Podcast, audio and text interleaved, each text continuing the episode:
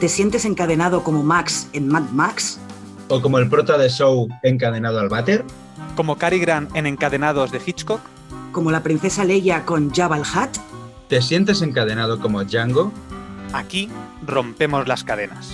Os damos la bienvenida a un nuevo podcast de Cine Desencadenado.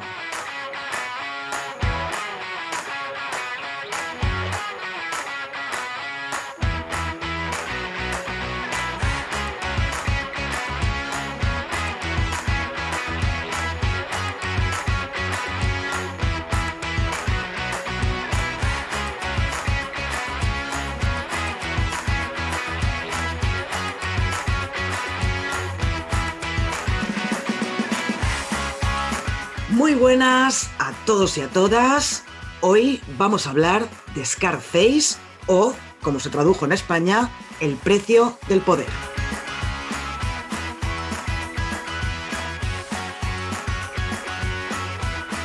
Yo soy Nat, aquí tengo a Toxic y a Xavi. ¿Qué tal? ¿Cómo estáis? Hola Xavi. Hola, mi brother.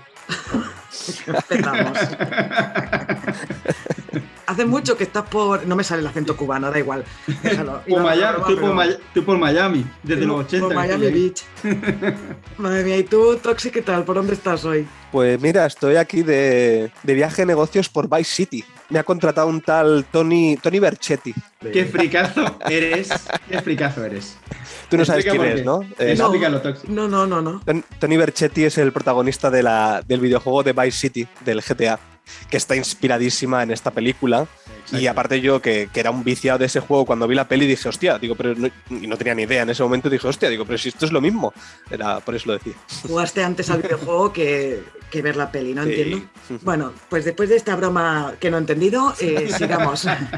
Eh, antes de continuar con Scarface, tenemos un sorteo en marcha desde que publicamos el podcast de Ocus Pocus hace unos días, que son, es el sorteo de cinco pósters de películas de terror. Lo único que tenéis que hacer para entrar en el sorteo es ir a iVoox, suscribíos a mm, Cine Desencadenado si es que aún no estáis suscritos, darle me gusta al episodio de Ocus Pocus y también en ese mismo episodio dejarnos un comentario diciendo pues lo que os apetezca o lo que queráis. Y así entráis en el sorteo.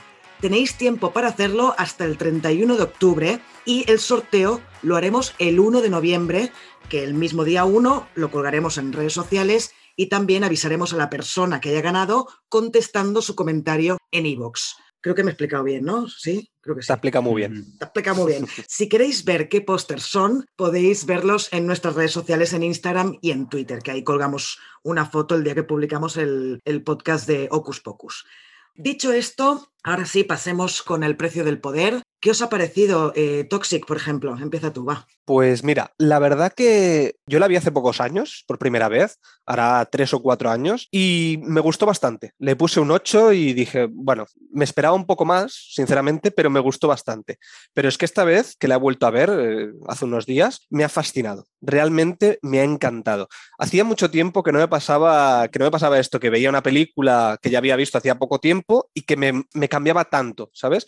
Y en parte es porque obviamente he visto mucho más cine estos últimos años, valoro mucho más cosas que, que hay en esta película, por ejemplo, la, actuación de, de Al Pacino. Es decir, me ha parecido fascinante. Pero bueno, luego hablaré ya más del actor.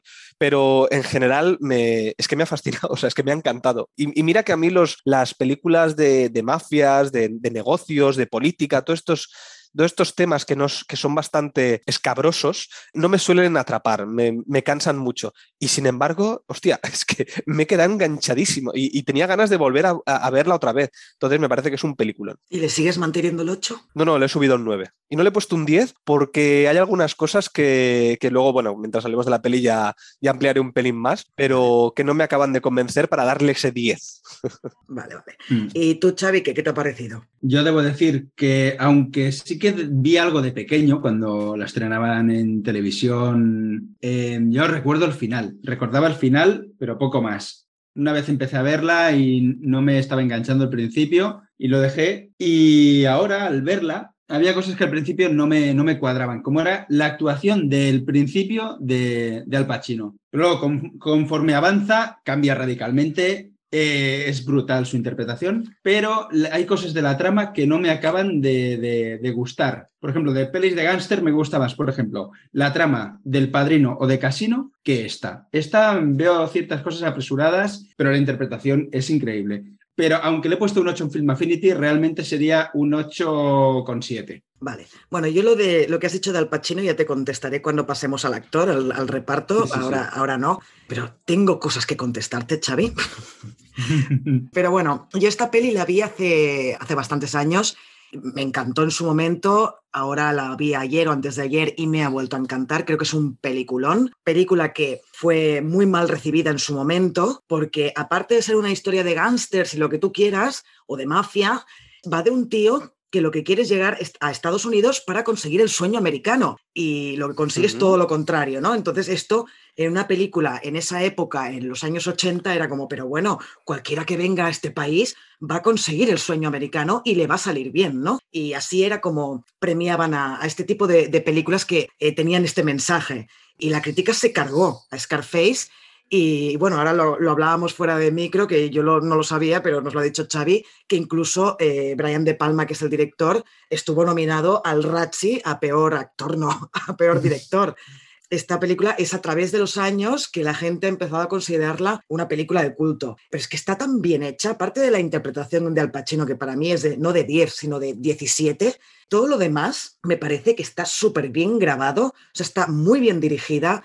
Eh, el guion es espléndido porque aunque es un remake, no sé si sabíais que era un remake, esta peli de una película de Ujú. los años 30, aunque cambian bastante la historia, porque ahí era un italiano que llegaba a Estados Unidos, ahora es un cubano, pero pese a que es un remake, yo creo que el guion es bastante bueno, tiene frases muy míticas, ¿no? En los diálogos. Así que yo tenía puesto, le tenía puesto un 8, pero le voy a poner un 9 esta segunda vez que la he revisado. Entonces, si queréis, pasemos a Brian De Palma, que es el director, y si queréis decir algo de Oliver Stone, que es el guionista. Toxic, por ejemplo. A ver, eh, me has pillado, porque iba a hablar del director y ahora me has dicho de Oliver Stone. Luego hablamos de, luego hablo de Oliver Stone. Bueno, de, de Brian De Palma. Bueno, Brian De Palma a mí me gusta mucho cómo dirige, pero lo que me gusta sobre todo de su manera de dirigir es cómo te puede, en, en una escena, te puede plantear un escenario y que tú lo puedas reconocer en 3D. Es decir, me, me voy a explicar porque creo que esto, eh, esto que acabo de decir es un poco... ¿Pero qué me estás contando? ¿Qué me Bueno. estás container? Voy a poner dos ejemplos. Un ejemplo de la película de Los Intocables. Hay una película de Los Intocables que es muy... Hay una escena de Los Intocables que es muy mítica, que es la del, la del carro del bebé cayendo. ¿Vale? Sí.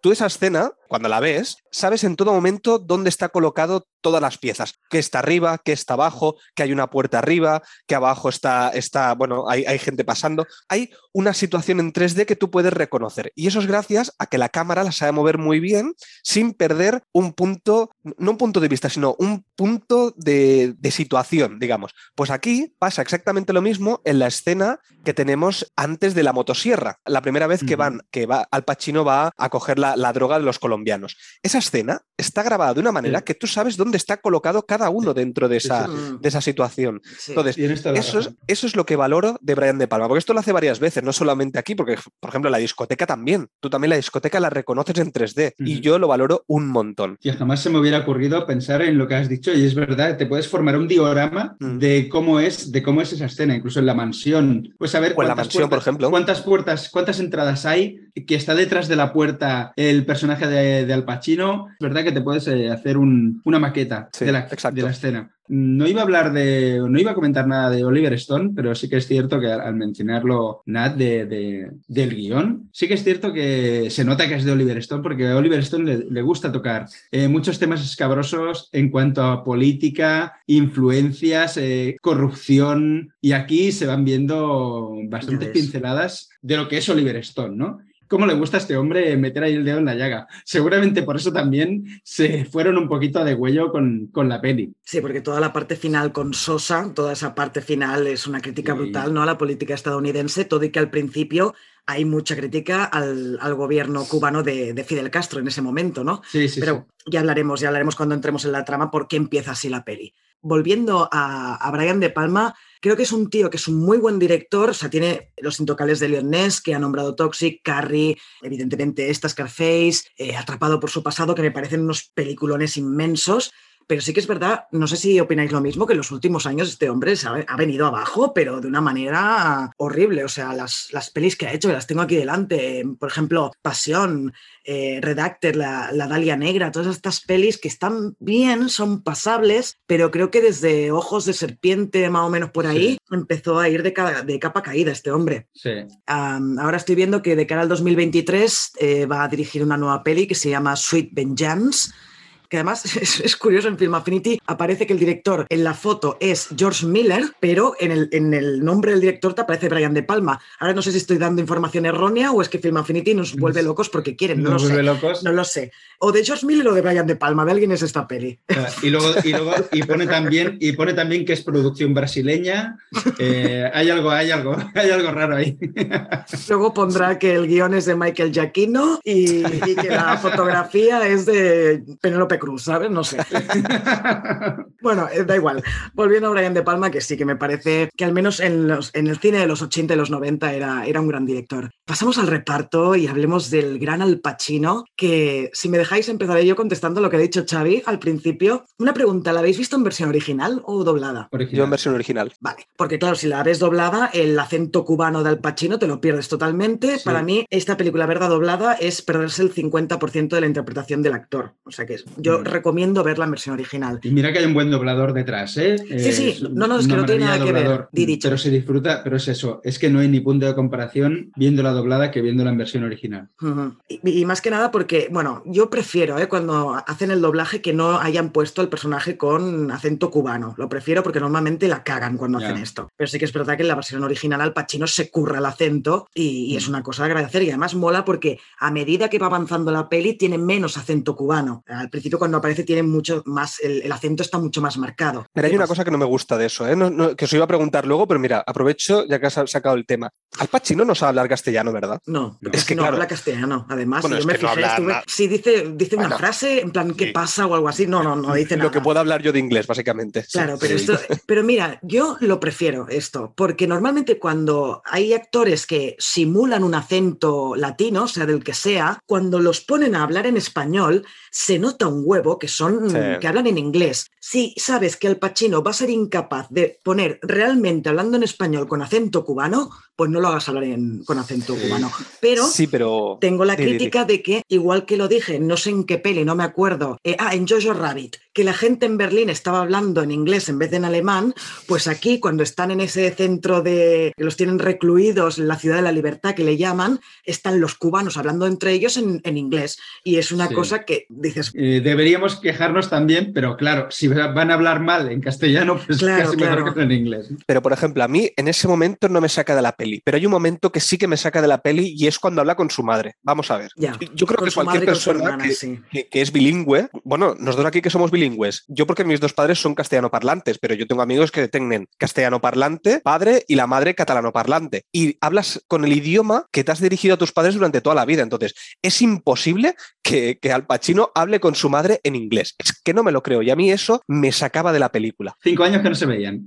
Por ahí. sí. Da igual. Sí, claro, No, no, no. Pero, por ejemplo, la, la que interpreta a la madre de Tony Montana sí que se nota que, que es latina, porque cuando sí. habla en español no tiene ningún acento inglés. Entonces, a ella sí que la hacen hablar español, ¿no? Pero mira, yo prefiero que hayan dejado así a Tony Montana y que al Pacino no le hayan hecho hablar en español. No, sí, yo también. creo que eh, hubiera sido una gran cagada y eso sí que te hubiera sacado de la peli. Mm. Pero bueno, aparte de esto, es que está tan inmenso Al Pacino en este papel. Es uno de mis favoritos de Al Pacino, aparte de que mi- es mi actor favorito masculino. O sea, adoro infinitamente a este, a este actor. Encuentro que hace un papelón y sustenta media peli. Que sí, que está muy bien dirigida, que el guion está muy bien, que la trama mola, que engancha, que lo que tú quieras, pero es que pon a otro actor haciendo esto y no es lo mismo. No. ¿No que ¿No estás de es acuerdo que- o no? No, no, que, que- que no veo, yo ahora mismo no veo a otro haciendo de, de Tony Montana. Ya os digo, yo te- tenía muchos reparos con Al Pacino. Eh, no sé si estamos yendo ya a valorar a los actores, a los Sí, sí, intérpretes. Sí, sí, sí, sí. Eh, pero yo tenía mucho, yo siempre durante toda mi vida he pensado que Al Pacino en muchas eh, ocasiones estaba sobrevalorado. Eh, fuera del podcast. Fuera, fuera. no, no, no. Aquí hay dos reglas, no se puede meter uno, en- son mis dos reglas, ¿eh? Luego Toxic tendrá las suyas. No te puedes meter ni con Al Pacino ni con Meryl Streep. Mi regla es, para estar en el podcast, es meterte con Nat. Si te metes con Nat, ya soy contento. Pues si me meto con Al Pacino, me meto con Nat también, ¿no? Por eso, todo ya sirve. Venga, va, di, di, Xavi. El tema, a ver, yo siempre lo he visto, es buen actor, pero en ocasiones he visto que se pasaba un pelín de, de actuación, ¿no? Y en esta, al principio, no me gustaba porque lo veía como, no, no, sé, lo veía un personaje muy raro, ¿no? La forma de comportarse y tal, pero luego he ido pillando el, el tranquillo al personaje. Al principio te, te, lo montan como yo pasaba por aquí, un personaje, un Mindundi, que se sienta con los peces gordos y no sabe ni, ni estarse quieto, ni, ni cómo fumar, ni cómo comportarse, porque es un, es un don nadie, pero conforme avanza la trama vas viendo cómo el tío se sabe, mane se sabe sacar las castañas de fuego y sabe dominar las situaciones. Eso me gusta mucho porque veo una evolución muy bestia del personaje desde el principio hasta el final. Y eso me gusta mucho y realmente aquí debo decir que está de 10. Pero en esa primera escena que aparece a mí me encantó y es de mis favoritas además, porque además me encanta cómo está grabada, perdón que ahora nos salimos un poco del reparto, ¿eh? pero es que si no después me olvido. Solo vemos la cara del Pachino, vemos que hay gente detrás de él o delante, que son mm. los polis, pero no les vemos la cara y es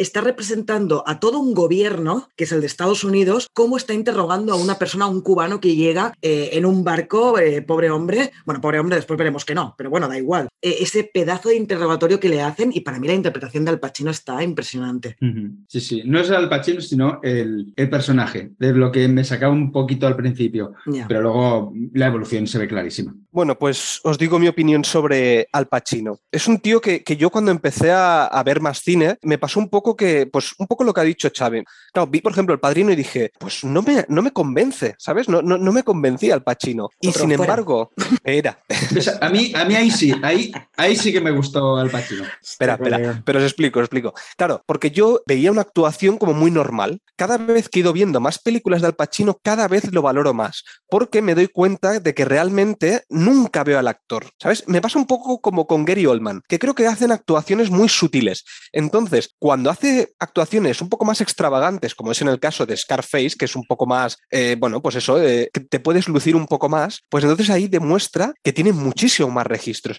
Entonces a mí esta película es probablemente la que más me gusta de Al Pacino, también porque es la que es la más, la más guay, entre comillas, porque la, la, la que te puedes divertir más con su actuación. Y me parece que está, es, está maravilloso aquí, es que, es que está increíble. Y es lo que habéis dicho, la evolución que tiene a lo largo de toda la cinta es impresionante. Muy bien, pues si queréis, pasemos a Michelle Pfeiffer, que habéis visto la otra peli en que comparten protagonismo Al Pacino y Michelle Pfeiffer, Frankie y Johnny se llama, que es una comedia romántica que no tiene absolutamente nada que ver los papeles con los que hacen en Scarface.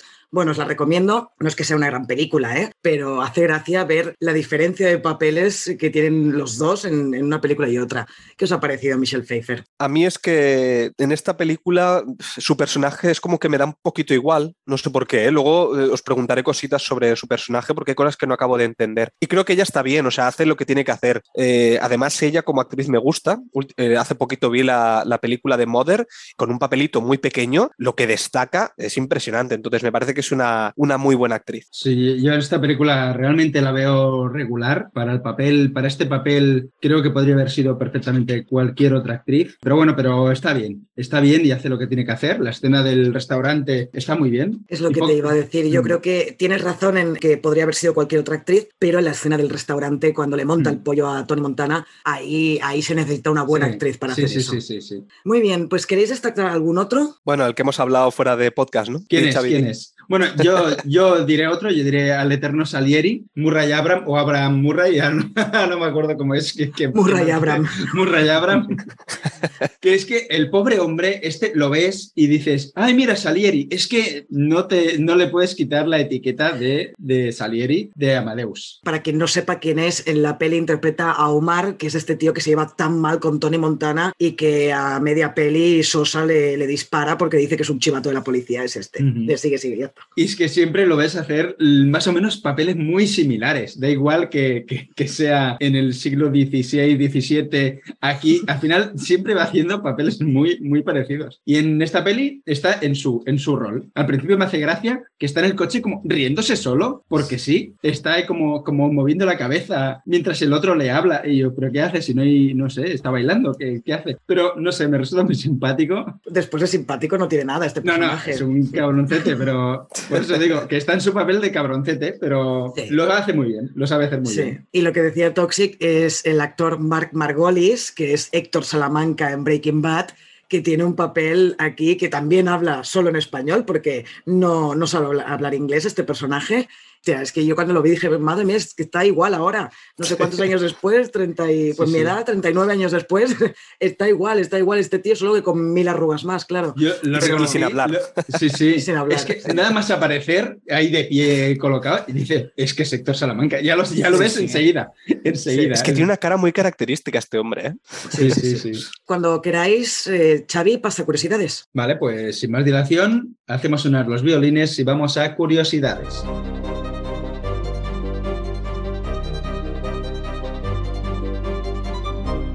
Pues empezamos. La Junta de Turismo de Miami decidió no permitir la filmación en la ciudad, ya que temían que la película desalentaría el turismo, particularmente porque mostraba a los últimos inmigrantes cubanos de Miami como gángsters y traficantes de droga. También hubo protestas de los inmigrantes cubanos. La mayor parte de la película entonces se rodó en Los Ángeles, California, en sustitución de Miami, Florida. Y los directores de arte repararon las calles y los edificios utilizados para filmar para que tuvieran la sensación de Miami. Es decir, todo está retocado y modificado para que pareciera Miami. Es que no me extraña ¿eh? que los Mm. inmigrantes cubanos se indignaran un poco con la peli, porque, a ver, eh, sí que es verdad que en, en, en 1980, que es cuando transcurre esta peli, Fidel Castro envió 125.000 cubanos a Estados Unidos, de los cuales se ve que unos 25.000 estaban fichados como delincuentes en Cuba, pero eran de, delincuentes de ir contra el comunismo, de comprar eh, alimentos o cosas para, para tenerlas, cosas así. Sí. O sea, de esos 125.000, se supone que solo unos 1.500, 2.000 eran realmente delincuentes. Y uno de ellos se supone que es este personaje de Tony Montana, que Claro. es irreal, pero se Claro. supone que es uno de ellos. Pero claro, te pintan a los inmigrantes cubanos como si fueran la mayoría unos delincuentes. Sí, Eh, sí. Que también la película tela, ¿eh? Cómo, Claro. trata, cómo trata a los cubanos. Pero también la excusa que usa el personaje de, de Tony Montana cuando le dicen estos, eh, estos tatuajes te los has hecho en la cárcel, es de, de delincuente propiamente dicho. El otro, la excusa que, que está poniendo siempre es que es un refugiado, es un, Ya. un, un refugiado político, ¿no? o sea, en plan, que muchos serían así, muchos serían Claro, es que la así. mayoría eran así, pero, pero no todos, claro. Claro, claro. Lo que pasa es que que aquí. hubo- Di, di, di, Nat. Acá, acá, acá, Nat. No, nada, que iba a decir que desde 1960 hubo varios éxodos de cubanos a, a Estados Unidos. Y claro, en el 83, cuando se estrenó esta peli, eh, creo que hab- habían habido cuatro o cinco éxodos ya de, de ciudadanos cubanos a Estados Unidos. Habría, había muchos inmigrantes cubanos en Estados Unidos, entonces, pues claro, normal que les sentara mal la peli. No- normal. normal, normal. No, yo, yo iba a decir que esta película al final reparte a todo el mundo, porque eh, reparte a la policía de, a la policía de Miami o a la policía de Estados Unidos, le- la deja como el culo, de corruptos, de todo. Mm, Entonces va repartiendo a diestro y siniestro la Mm. película. Yo creo que la única sí que más o menos se salva es la madre de, la madre de, de Tony. Montana, porque el resto, o sea, no hay ni uno que se salve, es que ni la hermana casi, bueno, la Sí, hermana un poquito, ahí, pero casi ni casi ni un ningún otro personaje, todos son Sí, malos, sí. no Ahí bueno. está, ahí está Oliver Stone repartiendo estopa a todo. Exacto. sí. Vale, prosigamos. En la escena en la que Tony está en la bañera, esa redonda, viendo la televisión, le dice a Manny, mira cómo vuelan los pelicanos. Se ve que esa línea fue la que Al Pacino practicó con un entrenador de idiomas para acertar con el acento cubano. Y para mantenerse en el personaje, Al Pacino le pidió al director de fotografía, John Alonso, que le hablara solo en español, para no salirse del, del tema de tóxico. Pues menos mal que no habla más, pero bueno, al menos el acento sí que lo, sí que lo trata muy Sí, bien. sí, el Qué acento sí. grande es Al Pacino. Para, Sí, para- sí, sí. Estas cosas de esto- estos actores que no, no, háblame en español, que así me concentro más. Me encanta, tío. Qué grande es Mm. este tío.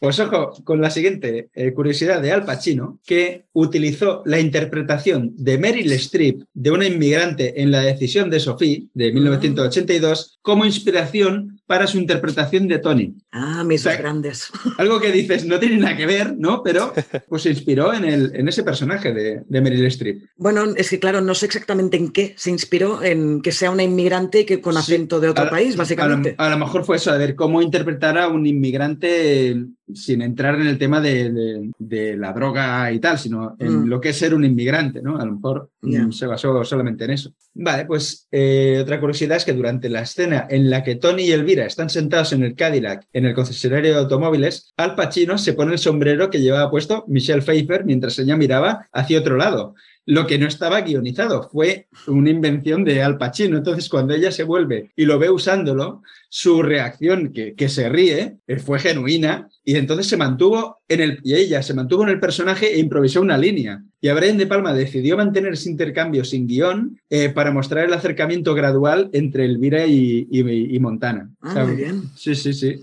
Vale, pues empezamos con el tema de, bueno, empezamos y rematamos el tema de la clasificación. Se ve que cuando el director Brian De Palma envió la película a la MPAA, le dieron una calificación de X por la violencia y, bueno, lo que ya Mm. hablamos en el podcast de, de X, de cómo funciona y cómo funcionaba el tema de la, de la clasificación. Entonces, eh, Brian De Palma hizo algunos cortes y lo volvió a enviar por segunda vez, pero nuevamente la película recibió una X. Y una de las razones es que eh, a- aparentemente es que a Octavio el payaso le dispararon demasiadas veces. Entonces, no le disparéis tanto al, al payaso que está ahí en el, en el club, ¿no? Pero, pero bueno, eh, seguro se lo merecía. Una vez más, volvió Brian De Palma a hacer cortes adicionales y lo envió por tercera vez. Y una vez más se le dio la X. Entonces, ¿qué pasó? De Palma dijo que ya no cortaba más la peli y él y el productor Martin Bregman concertaron una audiencia con, con la MPAA trajeron un panel de expertos, incluidos oficiales de narcóticos reales, y ellos afirmaron que la película no solo era una descripción precisa de la vida real en el submundo de las drogas, sino que era una película antidrogas y que debería ser vista ampliamente. Y al final, con eso consiguieron una calificación R, pero que si no, no lo hubieran, no lo hubieran conseguido y mm, no se hubiera, no se hubiera visto nada. Qué insistencia, Brian De Palma. ¿no? Joder, ahí, venga, corta un poco. Mira, hay una cosa que, que dijiste tú, Nat, en- de la película de uno de, lo- uno de los nuestros, que era em, cómo desmitificaban lo que es la mafia. Pues a mí me parece que aquí también, gracias a- al final, sobre todo, es un poco eh, criticar la mafia. Es decir, bueno, pues aquí todo el mundo en la mafia al final acaba o muerto o encerrado en, en un calabozo, o sea, en la, en la prisión.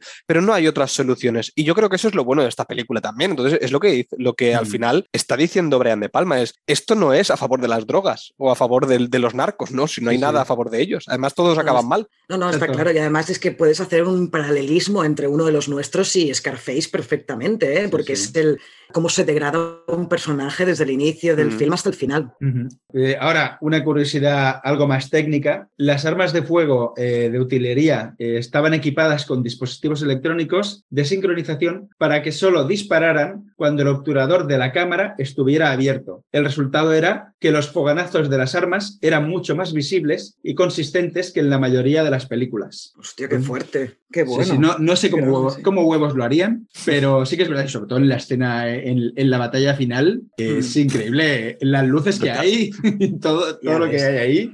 Vale, y ahora otro tema de, de Al Pacino es que durante mucho tiempo ha existido el mito de que Al Pacino esnifó cocaína real frente a la cámara, que yo creo que es imposible porque alguien tiene que se morir. hubiera muerto. Se hubiera muerto al Exactamente. instante. Es que, Se a hubiera muerto al estamos locos, ¿o qué? Y además snifa un montón. Es que yo no sé ni cómo seguía en pie el personaje, Es ¿sabes? que yo hay un momento que creía que había enterrado la cabeza en la montaña de, de Farlopa, pero no, no, se está haciendo rayitas, pero es que no, no para. Y resulta que esa cocaína utilizada en la película era leche en polvo, pero fuera lo que fuera, se ve que eh, creó problemas para las fosas nasales de, de Al Pacino. Hombre, Y- normal. Y dijo, Joder. y claro, y dice que después de años siempre había mm, tenido algo ahí dentro. ¿Sabes que Dice, Diez no años después todavía estornudaba No, y salían cosas blancas. Y dice, no, no, de hecho es que Pacino en 2015 en una entrevista dijo que no, se le, no sé qué le había pasado a su nariz, pero que había cambiado desde ese momento, que ya le funcionaba, le funcionaba distinto, como si tuviera algo dentro, ¿sabes? Qué Yo creo que le, le jodería algún tabique o, o yo que sé, algo, o la mucosa, algo, algo le, le jodería. Yo, Es, que da, igual- es que da igual lo que sea, y más si es leche en polvo, porque yo creo que hoy en día no se utiliza eso, se utiliza, no, no sé qué producto producto es? Porque lo, lo escuché en algún sitio, pero no, no, es, no es leche en polvo, Bueno, obviamente. ahora- ahora- para ahora que ya no te está- joda las fosas nasales. Ahora ya, está más, ahora ya está más barata la cocaína, ya, yo creo que ya usan cocaína directamente. Sí. No, pero claro, igualmente eh, pensad que él se mete un montón de cocaína en esa escena y seguramente se rodó varias veces, pues imagínate la de leche en polvo que se metió en la nariz. Claro, es que Sí, debió ser mucha cantidad. Madre mía. Ay, Dios. Bueno, a partir de ahora yo creo que la voy a consumir así la leche, va a ser bueno. Seguro. Vale, ahora una curiosidad sobre De Palma y Steven Spielberg. Resulta que habían sido amigos desde que los dos comenzaron a hacer películas de estudio a mediados de la década de los 70 y tenían la costumbre de visitar los sets del otro. Se ve que Spielberg, que estuvo presente durante uno de los días de filmación del ataque de los colombianos a la casa de Tony Montana, por lo que Palma dejó que Spielberg dirigiera una toma de ángulo bajo donde los atacantes ingresan por primera vez a la casa. Y es, por ejemplo, la, la escena esta del gancho, que tiran el gancho para entrar por el despacho de Tony, Sí. de Tony Montana, pues esa escena está dirigida por Steven Spielberg. Ah, Ah, no. Hostia. Ah, qué grande, otro, otro grande, tío. Sí, sí, sí. Esta curiosidad que viene ahora me tiene flipado. La corporación internacional creada por Saddam Hussein para lavar dinero de sus diversas empresas se llamó Montana Management en honor, en honor al personaje principal de esta película, que No se ve creer. que Saddam Hussein y sus hijos eran mega fans de esta peli. O sea, hasta el punto de... Pero a ver, entonces imagínate que el- en la Interpol o Superpolis o yo qué sé, también son mega fans de, de esta peli y dice, un momento, esto de Montana, Montana Management a mí me suena a algo, vamos a investigar. O sea, hay que ir con un poco tiento ahí, ¿eh? Señor Hussein, bueno, ya, ya Sí, no podemos decir Ya nada, ya no. Hussein. Pero no fue su movimiento más, más inteligente, ¿no? Por decirlo No. así. No, no. Eso era, era el Hussein de, de Hot Shots, de Hot Shots 2, este que, que montó el, el tinglao. No he este. visto Hot Shocks. Pues Yo os la recomiendo. la voy a recomendar luego. vale. Pues según Family Media Guide, que monitoriza las blasfemias, el contenido sexual y la violencia en las películas, según esta asociación, el precio del poder, o Scarface, presenta 207 usos de la palabra fuck, lo que equivale aproximadamente a 1,21 fax por minuto. Y en el momento de estreno de la película, esta fue la mayor cantidad que había habido eh, hasta ese momento. De hecho, Michelle Pfeiffer se lo recrimina en un Se momento. lo dice en un momento. sí. Siempre estás diciendo fuck. Es Sí, creo que después, hablando de uno de los nuestros, uno de los nuestros también tiene una cantidad enorme de fax. Mm. Sí, sí. Pues ya estaríamos con las curiosidades. Muy bien, pues una pregunta antes de pasar a la trama. Esta película en inglés se llama Scarface, como todo el mundo sabe, y en castellano El precio del poder. Yo creo que es una gran traducción y os quería preguntar si a vosotros os lo parece, porque en Latinoamérica, si no me, si no me equivoco, lo tradujeron literal que es eh, cara cortada. Eh, todo el mundo que tiene el póster tiene el póster de Scarface. Nadie se compra el póster con al- eh, el precio del poder. Pero es que me parece que el nombre, el precio del poder, es que es perfecto para esta película. Yo os lo quería preguntar, ¿qué os parece el- la traducción? Primero que eh, Scarface no se lo dicen en ningún momento de la película. Sí, No, le llaman cara cortada en español. En la versión en inglés, sí, sí. Hay un, hay un cubano que le llama cara cortada, pero en ningún momento se, se menciona la palabra Scarface. ¿no se lo dice el poli que le dice Scarface en- cuando está en, en la primera escena de las primeras? Ay, pues me lo, Creo- imagino entonces. Creo que Quizá no. le pregunta eh, por qué tienes una, un corte en la cara o tienes un corte en la cara, ¿de qué es esto? Y entonces Mm. utiliza la palabra pues scar y, y face, pero no, no el nombre entero, no se, creo. no se le llama así. De hecho, Ah. antes lo encontré en curiosidades, aunque no las he incluido, pero digo, como sabía que en algún momento hablaríamos de ello, eh, Mm. me lo he reservado, pero ciertamente yo viendo la película no vi en ningún momento que, se le, que la palabra Scarface. A mí me mola más el título en inglés, ¿eh? Creo que es Mm. más significativo del personaje que se llame Scarface como un tío que ya llega a Estados Unidos con una marca eh, de- del sitio donde viene. Como un Sí. tío que ya, Mm. que eh, Tony Montana tiene un problema interno que no solo es, viene provocado por la vida que lleva en Estados Unidos. Porque es un tío que vemos que desde el principio que es muy impulsivo, que, que él es como muy dramático, ¿no? Yo aquí lo único que tengo son mis huevos y mi palabra, no sé qué. O sea, es un tío que ya viene marcado de antes, que no Mm. es solo que Tony Montana acabe como acaba por el precio del poder, que, que es lo que puede insinuar Mm. el título en castellano, sino que es un un tío que ya viene marcado de antes. Entonces a mí me gusta más eh, Scarface, Mm. porque yo creo que es una metáfora, aparte de la herida que tiene en la cara, de cómo es él como, como personaje. No sé, Sí. yo me lo he interpretado así. ¿eh? Lo que pasa es que con el paso de los años sí que se le ve más sentido a Scarface, pero a nivel de marketing, claro, tú imagínate, vas al cine a ver y pone cara cortada y dices, ¿de qué va esto? Pero el precio del poder obviamente ya te indica de qué va a ir la, de qué va a ir la cosa, ¿no? Bueno, era, era, era curiosidad, ¿eh? Oye, pero me ha gustado lo que, la explicación que me ha, que me ha dado Nat, ¿eh? Me, me ha convencido Mm. bastante. No lo había pensado por esa parte. Solo pensaba en la, en la cicatriz y punto, ¿sabes? Mm. Así que me ha gustado, me ha gustado. Bueno, va, pues pasemos a la trama.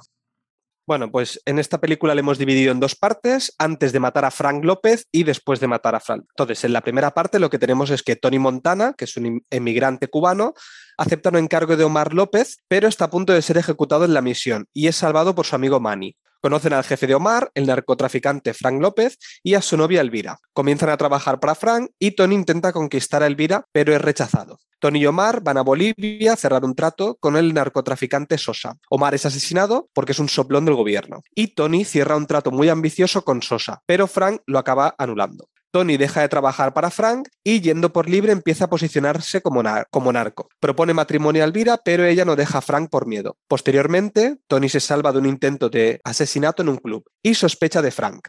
Frank confiesa que intentó matar a Tony y Manny lo ejecuta. Tony se lleva a Elvira con él. Bueno, en toda esta primera parte, ¿me queréis contar alguna cosa? Por ejemplo, Nat, eh, para ya empezar por el inicio, ¿qué te pareció el inicio este de los créditos donde aparecen imágenes, yo entiendo, reales? ¿Sabes? Porque mm, no estoy seguro, pero me da la sensación por el tipo de imágenes con esta parte de realidad junto con la parte de ficción, que es la parte de Tony Montana. Y además la- con la primera escena que ya me has dicho que te gustaba un montón. Mm. ¿Qué te parece todo este inicio? Bueno, yo creo que hay un intento aquí de mostrar un poco de realidad, ¿no? En, en, como he dicho antes, en los éxodos que hubieron de, de Cuba a Estados Unidos. Y, y, bueno, como he dicho antes, me encanta toda la parte del interrogatorio, me parece que es muy, que aclara mucho cómo se trataba a los inmigrantes en ese momento, o cómo se los sigue tratando hoy en día seguramente en Estados Unidos, si es que no es peor. Pero bueno, una vez ya entra Tony Montana en el país, este sitio donde los encierran, que además se llama Ciudad Libertad, tócate los huevos, o sea, que dices, bueno, he escogido muy bien el título. Eh, me encanta cómo Tony consigue la ciudadanía, la tarjeta verde famosa esta de Estados Unidos, que es matando a un comunista que fue desterrado por Castro por traidor al comunismo. Y, es así como Tony y Manny, los dos, consiguen salir de esa ciudad de la libertad. Toda esta primera parte me parece que es muy política, antes de que entremos de lleno a, la parte que es más de, gángster de Tony Montana, que es cuando ya eh, se va al encargo este que le, le, hace Omar de ir a entregar la, la, coca, no, a comprarla, a comprarla, ¿no? Sí, es a, a comprarla. A comprarla, sí. A estos, a estos bolivianos, que esa escena me parece brutal. ¿Cómo está rodada? Eh, no sé qué opináis, pero toda la escena de la sierra, que no se ve nada, pero a mí me estaba entrando una angustia que me moría. Toda la sangre salpicada, Tony Montana eh, metiéndose debajo de, la cortina de la ducha para que no le salpique la sangre. No se ve nada, pero está muy bien rodada para que te dé mucha angustia y te preocupes por lo que le vaya a pasar a los personajes, ¿no? Y además, cómo van intercalando las escenas de Manny con el otro en el coche, que están ahí hablando con tías, escuchando música, como pasando de todo. Y dices, me cago en la puta que deis entrar ya de una vez al edificio que se van a cargar a Tony. Y además, cuando no le dejan apartar la vista, le dicen, vas a ver cómo muere tu amigo porque luego vas mm. tú. O sea, si no quieres acabar como él, vas a ir tú. Y una mini curiosidad, y es que eh, inicialmente, cosas que tuvieron que, que, cortar, nunca mejor dicho, de la película, eh, fue precisamente que había una escena en la que se veía eh, un brazo, el brazo colgando, el brazo cortado, colgando, esposado del, del tío que, que, le habían cortado el brazo. Se ve que luego dijeron, vamos a, vamos a quitar esto, que ya bastante sangre hay en la escena como para mostrar esto. Pues mira, yo creo que ha envejecido mejor precisamente porque no se viera ese brazo. Porque entonces el, lo que tú te imaginas seguramente es peor que lo que se podría haber hecho de bien Exacto. ese efecto. Sí, es que para mí es, es un sí, gran sí. efecto, ¿eh? que no te enseñen nada, porque es eso, ¿no? Tú te imaginas lo peor, que quizás si te lo enseñan, dices, bueno, pues pues no es para tanto. Sí, Y- me da asco, Mm. pero no la angustia. Y toda esa escena es súper angustiosa, sobre todo porque tú ves, luego ves a, a Manny ligando con la rubia y dices, me cago en la leche, pero ¿quieres, quieres ayudar al, al otro que se lo van a cepillar? Eh, no sé, está A nivel de montaje está muy bien. Sí, sí, sí, Mm. sí. Claro, es que precisamente esta es la escena que yo os decía antes, al inicio de todo, que me- creo que es mi escena favorita. Bueno, es que no, es que la escena favorita tiene que ser la última,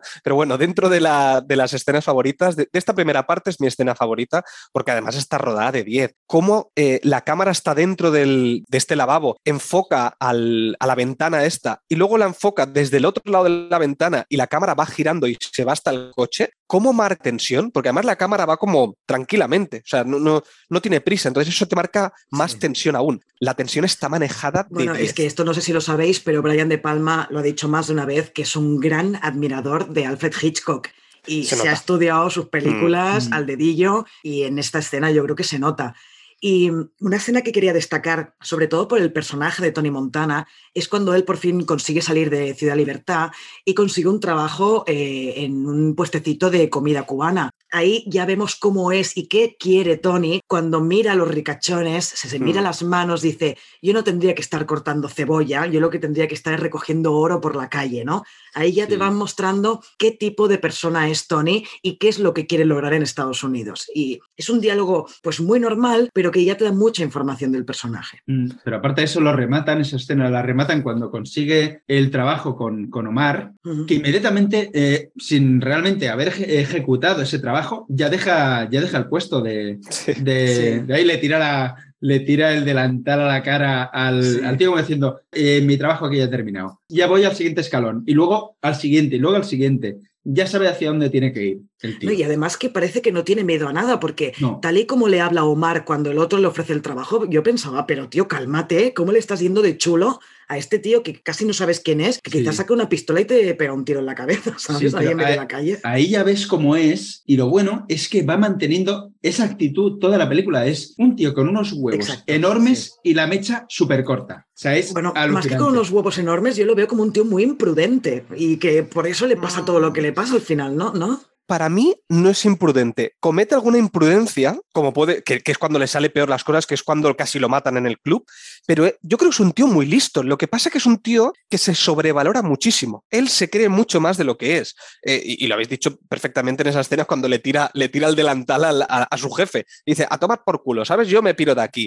Y además, lo que habéis dicho, ¿por qué a Omar lo trata así? Porque yo creo que él sabe que él, que el Omar es un lacayo, no es absolutamente nadie. Sin embargo, cuando va delante del otro jefe, que es el que él ya sabe, que es el que dirige, ahí no es que él se comporte diferente, porque él es como es, porque aparte es, un barrio bajero, es el típico de, porque además lo vemos físicamente como está como encorvado ahí, que pasa, nen? Que te mete una hostia, ¿eh? Como cuando te, cuando te pases, te, te pega una, una colleja y ya verás a dónde vas a parar. Es un matón de barrio, pero cuando se dirige al jefe de todos, le, le da la coca y le da el dinero. Y dice, toma, aquí tienes todo. Sabe a quién tiene que dirigirse y cómo Sí. dirigirse. Igual que lo hace con el jefe de los colombianos, o cuando se va a comprar sí. la droga a la otra parte del mundo. Sin dejar de ser él, sabe cómo tratar a, a la gente. Claro. Entonces, a mí no me parece que sea imprudente, excepto en algunos momentos que la caga muchísimo, como en el final, por ejemplo, también. Yo creo que es un tío muy imprudente con suerte, que tiene suerte hasta el final Sí. de la peli, que es cuando ya lo rematan. Es que a otro, a otro lo hubieran matado. Eh, lo que pasa es que el tío ya sabe a quién tiene que dirigirse. Cuando se queda con la droga y con el dinero de la operación esa en que casi lo matan, dice, no, no te lo voy a dar a ti. Mm, Me voy a hablar con Frank López. Quiero Entregárselo yo personalmente. Sabe cómo posicionarse. Sabe lo que Sí. tiene que hacer. Sin ser... Sí, pero a la vez es Mm. imprudente porque, por ejemplo, cuando en la escena de los bolivianos el boliviano escapa, el tío va detrás de él y lo mata en medio de la calle. O sea, eso demuestra una impulsividad brutal porque en ese momento pasa Mm. la poli y lo arrestan. Pero él no, va detrás y pum, le pega un tiro. Después sí, cuando va a casa de Frank, que es el jefe, ve toda la riqueza, ve todo, ¿no? Esto de llegar un momento que no sabes que no sabrás qué hacer con tanta pasta y ese va a ser tu mayor problema, ¿no? Eh, todo eso a él eh, lo mira como diciendo, esto es lo que quiero. Y entonces actúa un pelín de forma diferente, pero Mm. tiene momentos en que, por suerte, eh, o no lo pilla la policía o no lo matan. Sí. Sí, Impulsivo sí, ¿eh? y también, porque por ejemplo, también tenemos, que eso será la parte final, cuando él está obsesionado viendo una furgoneta que lleva tres días en delante de su casa. También ahí él sabe lo que está pasando. Es decir, quien para mí es imprudente es Manny. Manny es un, o sea, no tiene cabeza, porque por eso también la caga y se lía con la amiga de, con la amiga de, de un tío que, es, que, que sabe que le ha dicho que cómo hacer que lo mata. O sea, la hermana, es la, la hermana. hermana, la hermana. ¿Ay, qué he dicho? La amiga. Ay, perdón, la hermana de, de Tony Montana.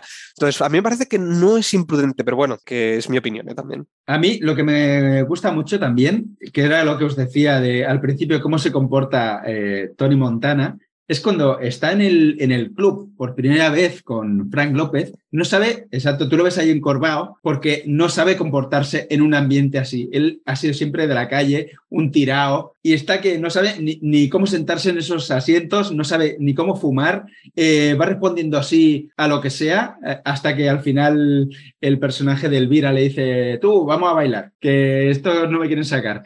Pero el tío lo ves ahí como pez fuera del agua totalmente. Sí.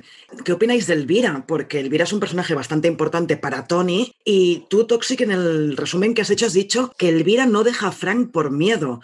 Yo eso no lo vi en ningún momento. Yo es que el personaje de Elvira lo veo como una tía que va pasando de una mano a otra, que es de la mano de Frank a la mano de Tony, pero que es un mundo que lo necesita para vivir bien, pero le repulsa al mismo tiempo.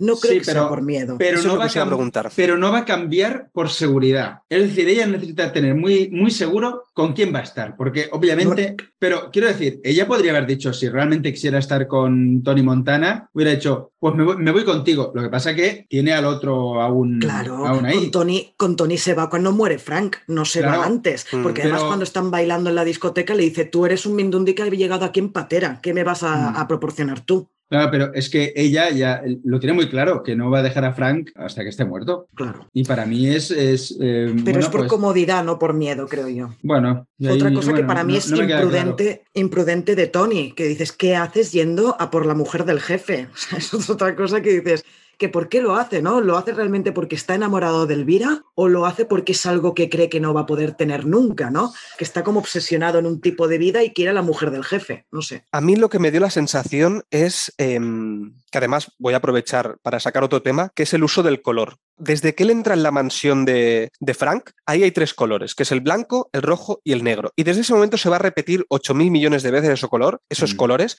que sobre todo en la mansión que tiene, que además es negra y roja, si no me equivoco, eh, junto con el vestido de blanco, eh, hacen est- este trío de colores. Pues Elvira, para mí, es un adorno más de esta mansión. Porque para él, cuando, cuando la ve bajar, cuando la ve bajar de- del ascensor, se queda obsesionado, pero se queda obsesionado como si fuera un coche, como si fuera cualquier cosa, porque incluso está de espaldas, pero si no le has visto ni la cara. Sí, a ver, es un pibón lo que tú quieras, pero él se ha enamorado antes de verla, se ha enamorado de lo, que- de lo que es El concepto. eh, sí. el concepto Claro, de o sea, ella. lo que, lo que yo decía de que algo Sí. que, que en principio no Bueno. puede tener y que lo quieren, ¿eh? pero no porque sea Elvira. Igual que el tigre, el tigre. Igual que el tigre, exacto. Mm. Exacto, Mm. igual que el tigre, pues me da esa sensación. Igual que cuando él está, eh, como hemos dicho antes, está en el restaurante mirando a, a- a la gente entrando a la discoteca, a los mafiosos, él ve eso y se enamora de eso, pues lo mismo. Mm. Y qué grande después, todo lo que viene después con este enfrentamiento con Frank. ¿eh? Todo esto me parece genial. Y la escena, cuando, cuando Tony se entera que el que le ha atacado en el club, que por cierto, el ataque del club me hizo mucha gracia porque estaban esos dos matones que dices, madre mía, no tenéis ni puta idea de lo que estáis haciendo, parece, que justo se esperan a dispararle a Tony cuando pasa el payaso delante. O sea, lo han tenido a tiro todo el rato y justo cuando pasa el payaso va y le disparan. Yo es que ahí no entendí nada. Lo que, lo que ocurre es que el tío de las luces, que está arriba, es el que tiene Sí. que señalar quién es Tony Montana. Ah, vale, yo no lo había entendido eso, ¿eh? O sea, Es que no si os nada. fijáis, hay un momento en que eh, señalan al tío de las luces y poco a poco vas viendo que eh, Tony Montana se va iluminando. Pero es que yo pensaba que era casualidad, porque yo pensaba que iba a ser el payaso, eh, se iba a posicionar donde estaba Tony Montana para indicar que era él. O sea, que al final es la casualidad que pasa el payaso por delante cuando enfocan a- con la luz a Tony Montana, entonces cuando disparan los otros. O sea, yo, yo pensaba que iba a ser el payaso el que iba a dejar o una flor o yo que sé, algo en la mesa de Tony Montana para decir, es este. Y no, no, fue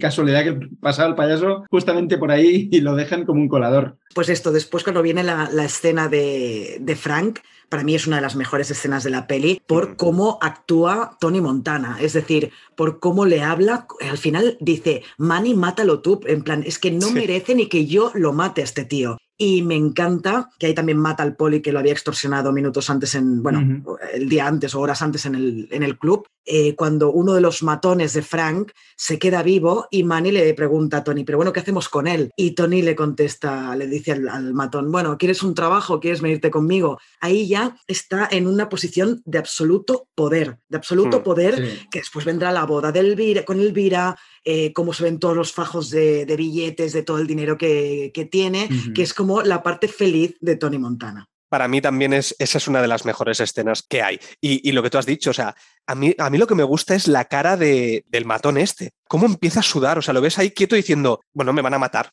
O sea, es que no hay alternativa, me van a matar. Mm.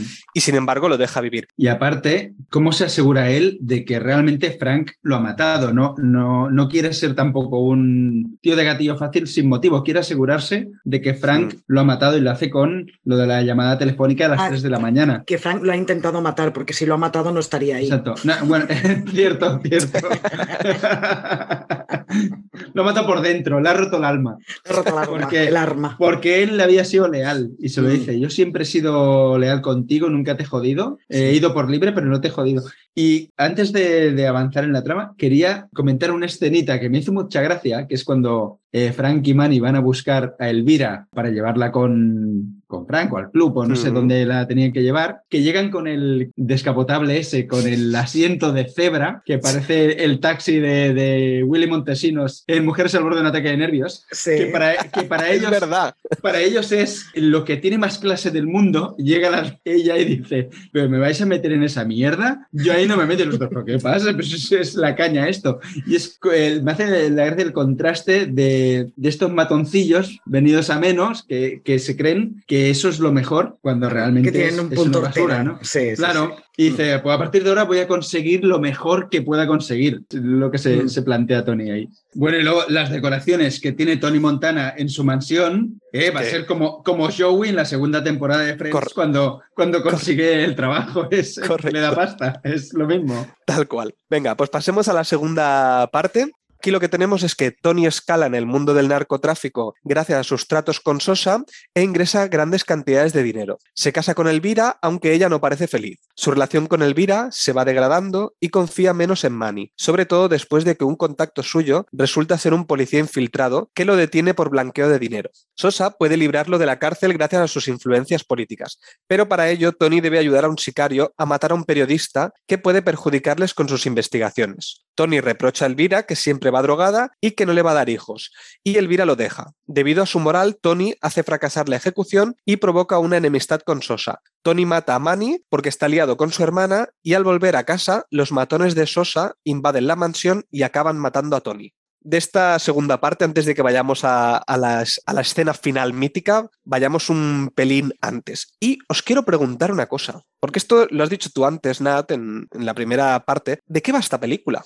Yo creo que esta película va del sueño americano, porque quería aprovechar porque eh, esto del sueño americano va muy ligado a la relación que tiene con su madre y su hermana. No sé si me acabo de explicar muy bien, o, la- o lo que os quiero preguntar si me entendéis. Bueno, él lo que hace cuando empieza a ganar mucha pasta es ir a casa de su madre a decirle, ya no tienes que trabajar, tú Gina no tienes que eh, estu- seguir estudiando ni trabajando, porque yo aquí os voy a traer todo el dinero y no tendréis que seguir trabajando en nada, ¿no? Eh, yo Mm. creo que sí, que van por ahí los tiros, sí. ¿Y por qué odia este hombre tanto el comunismo y todo lo que viene de, de Cuba? Aparte de, obviamente, todo lo que sabemos de Cuba, pero me refiero, ¿por qué él está tan, tan obsesionado con, con el comunismo? Porque aparte de que, de que le hayan metido en la cárcel. Bueno, yo no creo que esté obsesionado con, con el comunismo, al menos en la película no lo plantean así, simplemente que, bueno, es lo que dice cuando lo están interrogando, ¿no? Que imagínate que te Mm. dicen siempre lo que tienes que hacer, la ropa que tienes que llevar, lo que tienes que comer, eh, bla, bla, bla, bla, bla, que es, también es una visión del comunismo Mm. pues un poco a la americana, que por eso es una película Claro. yankee, es obvio, y hay que tenerlo en cuenta cuando se ve este tipo de pelis, que la visión del comunismo de Cuba siempre va a ser desde el punto de vista del Mm. estadounidense. Pero yo no creo que esté, que esté obsesionado con el comunismo, Tony Montana. Yo creo que está más.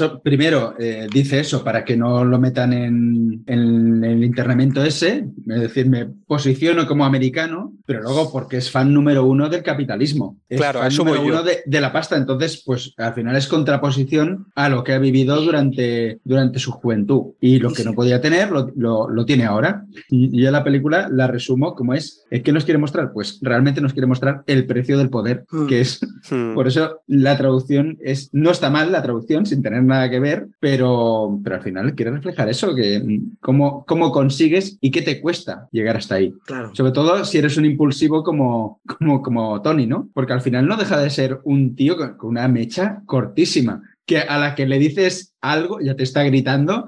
Es que me hacía mucha gracia cada vez que alguien le contradecía, cómo saltaba, incluso al principio, cuando le dice, tu hermana no está mal, y, y ya sale el tigre que tiene dentro, y es lo que va a llevar luego a la escena, a la penúltima escena, es, es lo que le hace, lo que le pierde, esta impulsividad y este orgullo que, que él tiene de que no le tomen el pelo. Mm. Y aparte que yo creo que lo que narra la peli, por otro lado, también es esto que hemos comentado con Elvira, que es el hecho de tener cosas que parece que pueden ser inalcanzables, porque cuando alcanza esas cosas no le satisface nada. Y el ejemplo claro es el de Elvira. Cuando por fin conoce a Elvira, el matrimonio es un desastre, porque además, no sé si os acordáis, pero a nivel de montajes está también muy bien, eh, cuando ya se casa con Elvira, eh, empieza a ganar un montón de dinero, todo lo que he dicho antes, la siguiente escena es un primer plano de Michelle Pfeiffer fumando, bebiendo y drogándose. Entonces, Mm. ahí nos está diciendo, sí, parece que esto sea un paraíso, pero es un paraíso que se va a romper enseguida, porque parece que Tony Montana, cuando alcanza lo que quiere, no le satisface de ninguna manera. Y por eso después en el restaurante le echará en cara que está drogada todo el día y que por eso no pueden tener hijos. Pero seguramente si Elvira le hubiera dado un hijo o una hija o lo que fuera, tampoco le hubiera satisfecho de ninguna de las maneras a Tony. Porque es, quiero llegar aquí y cuando llego necesito algo más y necesito algo más. Con nada se queda contento. Mm. Sí, sí, sí, est- estoy de acuerdo. Y ya yendo a Tony Montana, ¿qué os parece esto de, del coche bomba y este, este límite que tiene Tony respecto a los, a los niños? Porque a mí me da la sensación de que el director nos está planteando un par de escenas antes esto de quiero tener niños y automáticamente después tiene que matar unos niños. Entonces se frena. No sé, a mí me da la sensación de que, de que Montana no tenía límites hasta ese momento. Todos los personajes está bien que tengan un límite moral, ¿no? Que no sean ni del todo blancos ni del todo negros y, o, o oscuros, como en este caso Tony Montana, que vemos que aquí tiene pues un ápice de, de moralidad y, y cuando ve que la bomba va a hacer que se mueran también los hijos de ese periodista, pues dice, no, hasta aquí hemos llegado, ¿no? Y es lo que provoca que Mm. Sosa después vaya a su... Bueno, los hombres de Sosa vayan a la mansión a matarlo. Bueno, para mí, eh, bueno, lo que humaniza un poco a, a Tony Montana, que después, bueno, luego va a ser deshumanizado con la escena de la hermana, ¿no? Pero. Ojo con la escena de la es- hermana, eh, me parece un escenote increíble, ¿eh? Sí, brutal. Increíble. brutal. O sea, no solo ya cuando va a la casa de la hermana, bueno, de Manny, y lo mata, que ahí pensé, no, tío, no, seguro que se habían casado, algo que después ella lo dice, que el día anterior se habían casado, porque ya se veía que no era un ligue, sino que estaba enamorada eh, de, de Manny y Manny enamorado de ella. Cuando ella entra en, la- en el despacho de Tony y le empieza a decir, tú lo que quieres es follarme, lo que quieres es que esté solo para ti, y ella saca la pistola y empieza a dispararle, eso me parece, incluso creo que me gusta un pelín más que la última, última escena. Me parece brutal. A nivel interpretativo, para mí es mejor esa escena Mm. que la siguiente, que la siguiente es una pura fantasía, pero Sí. Y fijaos que yo desde el momento en que se miran, o sea, algo ya ves cuando, cuando Manny se la lleva del club, ¿no? Que, que hay un cierto tonteo, ¿no? Y Cuando eh, están a punto de matar a, a- a Tony. Pero luego, desde el momento de la boda, ya ves que ahí hay, hay una relación, hay un enamoramiento. Y yo me estuve, desde el momento de la boda, estuve pensando, cada vez que salía Manny o que salía Gina, decírselo a, a Tony, decírselo a Tony, buscar su bendición, decirle que estáis enamorados. Y yo, sin acordarme de, de lo que pasaba al final, ¿eh? Pero en plan, pedid su bendición porque si no se va a liar. Y efectivamente se lía Sí. por el momento del principio de la película que le dice a mi hermana ni, mi- ni mirarla. Bueno, y luego lo que pasa en el club con el tío ese que le toca el culo a, a la Mm. hermana. Se ciega completamente. Buah, es que esa escena no, no la he comentado, pero también es una de mis favoritas, porque una de las grandes cosas que hace esa escena es él está obsesionado con su hermana, mirando ahí y solo deja de prestar atención cuando su poder empieza a tambalearse que es cuando viene el policía a chantajearle. Entonces deja de centrar la mirada en la hermana hasta que acaba, lo ve y es cuando ya va al lavabo a meter la paliza al, al tío este. Pero bueno, es que la relación que tienen estos dos es una cagada tan grande no Sí, sí. haber pedido el consentimiento de Al Pacino, bueno, de, de Tony Montana, porque es que es que estaba claro, si está como una puta cabra, ¿cómo se te ocurre ocultarle eso? Es que sabes cómo va a acabar. Sí, sí, sí. Mm. Pero lo que os quería preguntar es eso, es la relación que tiene con la hermana no, no es de que la- se la quiera follar, nada de esto, es simplemente esto de sobreproteger a tu familia, igual que pasa en El Padrino, que es la familia lo más importante, pues para, para él también. Por eso va a casa de su madre a buscar la bendición de ella, entre comillas, cuando le da el dinero y luego la- lo rechaza totalmente, pero bueno, se queda con que la hermana lo quiere. Mm. Sí, Y- yo que se, que, la se, que se la quiera follar, no, ¿eh? Pero que hay una parte de es mía y de nadie Eso más. sí, ¿eh? sí, ¿eh? Sobre, sí, sobre Sí, proteger a la familia. sí, sí. Es, es- Bueno, estos- más que sobreprotección puede ser una cosa y creer que una persona es tuya es, es diferente, creo yo. Están los, los dos aspectos en Tony, creo. Sí, sí, sí, sí. Al final sí. Es como, es como lo que decía antes de, de lo que era de lo que era Elvira, que era un objeto o era algo que, le de- que quería que le perteneciera. Pues la hermana es algo que le pertenece por nacimiento, por decirlo de alguna manera. Entonces claro. nadie se lo puede quitar. Y aparte, sabiendo cómo ha sido Manny con todas las mujeres que las ha usado de usar y tirar, Mm. ¿eh? que hacía eso de, de la lengua, desde cómo, cómo ligar con moviendo la Sí, lengua, cliente. por favor. que dice, a ver, ¿cómo te va a funcionar eso? Ni en la puta vida te va a funcionar eso. Pero sí, sí, yo creo que, que eso, que ve a Manny como un baboso y que no quiere que su hermana tenga eso. Lo que pasa es que Manny ya había cambiado, realmente estaba enamorado de la hermana. Claro, es que nada, da- nada de lo que ha pasado durante la peli ayuda a que, a que Tony no lo mate en esa escena. O sea, todo viene rodado para que al final lo mate. Mm. ¿Y cómo, cómo le cara la cambia? Ay, ¿cómo le, cómo le cara la cambia? No, ¿Cómo, le cara la cambia? cambia, Xavi? ¿Cómo le cara la cambia? Dinos. Viva mi dislexia y mi dislabia y todo. Eh, ¿Cómo le cambia la cara a Tony? Ahora iba a decir Tony Manero. Joder, ¿qué, qué- quién Uy, estoy? uy, uy. Tony a. Tony Montana, Tony Versace, sí, lo, lo que sea, ¿no? A Tony Montana cuando ve a Manny y ve a la hermana, eh, como eh, se, se- se vuelve loquísimo. La cara de loco que pone, Y además es ya un primer plano de Al Pacino que es que lo borda el cabrón, ¿eh? Qué sí, sí, parece, parece Chucky ahí. Es que es, es alucinante el careto Mm. que pone. Sí. Brutal. Bueno, pues vamos ya a pasar a la, última escena, a la mítica escena, que es una de las grandes virtudes que tiene esta película. A mí muchas veces me sucede que eh, hay películas que me gustan mucho, pero no me acuerdo de los finales. Pero es que este final yo creo que todo el mundo lo, lo recuerda, porque es, es, es una fantasía.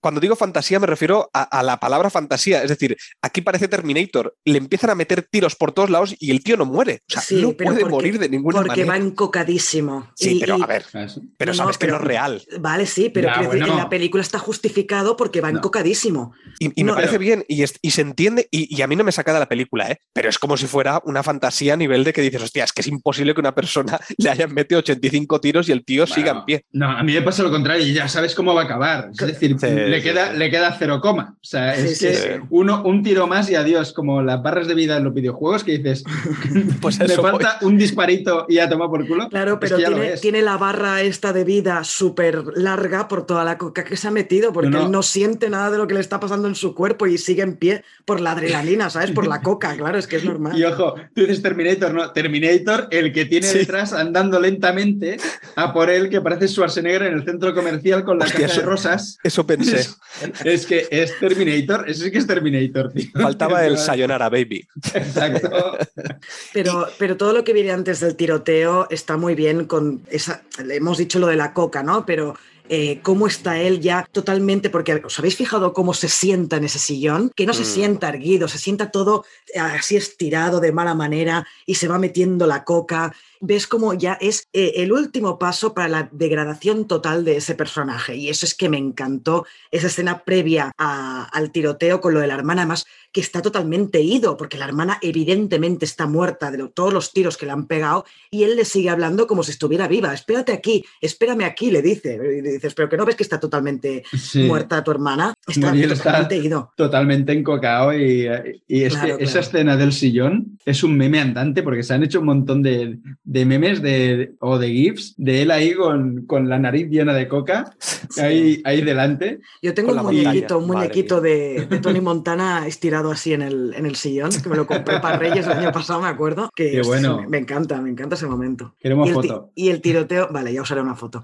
Y el, el tiroteo me parece, bueno, eh, rodado genial. Eso, ¿no? Dices, vale, sí es una especie de Terminator, pero viene, yo creo que, aunque sea un poco irreal, viene justificado por toda la cuca que se ha metido antes Tony Sí, Montana. sí. Mm. Y, Y- funciona muy bien en pantalla. es Sí, que sí, funciona sí, muy sí, bien. Funciona perfectamente. Y como la caída final, ¿no? Porque además no Mm. cae al suelo, sino que cae a la piscina que hay debajo, esa caída ya final de- del personaje de Tony Montana muerto, pero es la degradación total del personaje. Y además ahí hay, hay dos cosas que, que- Una cosa que no hemos hablado, que es la banda sonora, que a mí me ha encantado, eh, que además está compuesta por Giorgio Moroder, que además la música me recordaba mucho a Flashdance y a La Historia Interminable, que también son del mismo compositor. Si la volvéis a ver, porque ahora diréis, no me suena a nada, pero hay momentos que os va a sonar un montón a Flashdance, sobre todo a, a Sí. los, a la música disco. Cuando hay música Sí. disco y tal, Mm. se parece un montón. Pero Con lo que más me mucho gusta... sinte- sintetizador, ¿no? Hay Sí, mucho eso, sintetizador, ahí. perdón, no, quería decir eso. Y sobre todo cuando cae, cuando cae esto que has dicho tú, eh, Nat, hay, un, hay un, una bola del mundo que dice lo de... eh, El mu- el mundo es- el mundo es yours, nuestro, o- eso, el mundo es, No. es tuyo o es nuestro, Sí, no sé cómo es lo dice. tuyo, es tuyo. Es tuyo. Hostia, pues, eh, ¿cómo está rodado? Es que es todo perfecto en esa escena. O sea, está de 10. O sea, es increíble Mm. este final. Es de los mejores finales de, de películas de la historia. Sí, y la gran frase de dile hola a mi amiguito, say hello to my Hombre, little friend, hombre, que dice, Esa Que frase es mítica. sí, en ese momento sí que te crees que, que lo puede todo, porque tiene el- la mega metralleta, el, el cañonazo ese que, que suelta, que revientan, salen tres volando. O sea, tú realmente crees que va a conseguir eh, Bueno, es hacer que algo, ¿no? Lo peor de todo es que dices, bueno, tú puedes interpretar esta escena de dos maneras, como que Tony Montana ya sabe que va a morir o como que el tío se piensa realmente que va a sobrevivir. Y yo creo que Tony se piensa que va a sobrevivir a ese Sí, momento, Yo también lo que pienso. va a poder matar a todos y va a acabar con vida. O sea, el tío está Claro. fatal, ya fatal. Pero eh, es que el personaje viene siendo, ya no es solo porque vaya encocado, es que el tío es así, impulsivo, yo creo, sigo diciendo, manteniendo que imprudente, porque realmente se piensa que va a sobrevivir. No solo que va a sobrevivir, sino que merece sobrevivir porque se lo tiene que llevar todo. Hmm, Sí, también, sí. Porque se sobrevalora, que es lo que decía yo antes, se sobrevalora. Sí, él sí, piensa sí. que es mejor que nadie, piensa que no hay nadie que le pueda hacer sombra. Cuando ve un narco, él le habla como le habla cuando ya se da cuenta de que es mejor que él. Por eso a Frank al principio le habla de una manera y luego le habla de otra, porque al final él se va creciendo y dice, vale, pues yo ahora aquí ya estoy en la cima. El Claro. final de todo es, yo soy el puto amo del mundo, no hay nadie por encima de mí, por eso lo del mundo y, y demás. O sea, es que es Claro, increíble. sí, sí, sí, Es- sí. Muy bien, chicos, lo dejamos aquí. Esperamos que os haya gustado este podcast de Scarface. Esperamos que tengáis una feliz semana y nos escuchamos en el próximo podcast. Que vaya muy bien. Adiós, que vaya muy bien. Adiós, adiós.